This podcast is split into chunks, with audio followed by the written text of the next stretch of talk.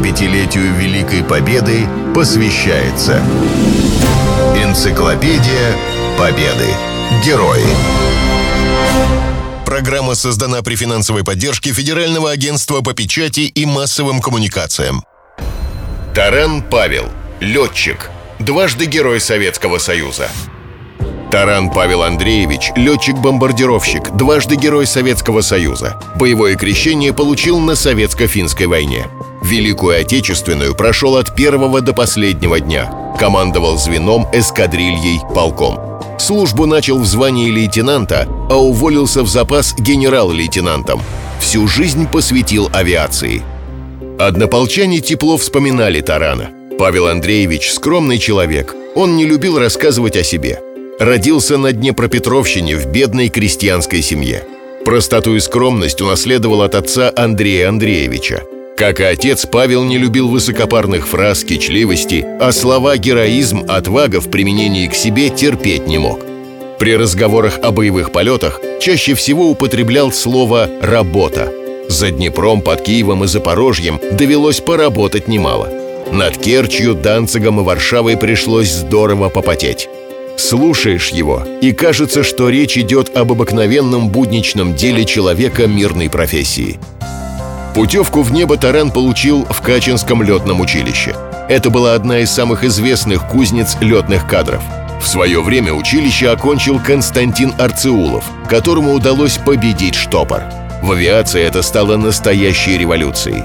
В училище обучались легендарные асы Покрышкин и Амедхан Султан – а также маршала авиации Руденко и Жаворонков. Павел Таран получил корочки военлета в 1938 году и сразу попал в самое пекло. В ноябре 1939-го началась так называемая «Зимняя война с финнами». Военные действия развернулись на Карельском перешейке. Павел попал на фронт, когда ему исполнилось 23 года. Несмотря на молодость и отсутствие боевого опыта, он сразу проявил высокий профессионализм. За дерзкие налеты на вражеские позиции его наградили орденом Красной Звезды. Это была первая боевая награда будущего героя. Великую Отечественную Таран начал командиром звена. Затем стал командовать эскадрильей. В сборнике «Люди бессмертного подвига» однополчанин Крылов описывает его первый бой.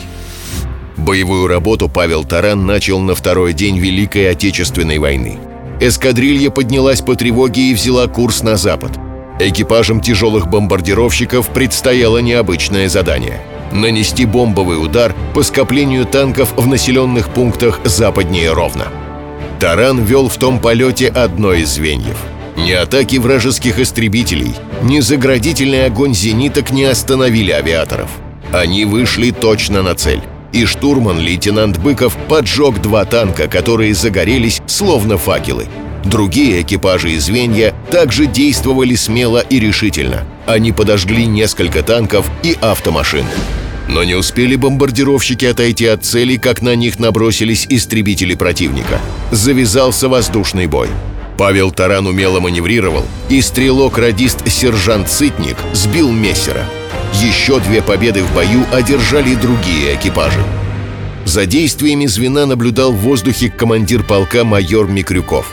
После посадки он поздравил Тарана с успехом и сказал «Хвалю за умелые и смелые действия. Так держать и дальше, старший лейтенант». Не всегда боевые вылеты проходили гладко. Был случай, когда огнем немецкого истребителя были убиты штурман и стрелок. Самолет загорелся. Таран резкими рывками попытался сбить пламя. В этот момент отказало управление. Летчик открыл колпак, и его, как пылинку, вышвырнуло из кабины. На минимальной высоте он дернул за кольцо парашюта и приземлился недалеко от упавшего самолета. Свою первую звезду героя Павел Андреевич получил в июне 42 года, вторую — в марте 44-го. Всего за годы войны летчик совершил 386 боевых вылетов — Всю жизнь Таран посвятил военной авиации, работая в КБ Туполева.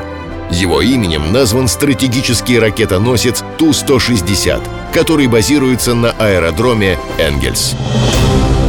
75-летию Великой Победы посвящается Энциклопедия Победы. Герои. Программа создана при финансовой поддержке Федерального агентства по печати и массовым коммуникациям.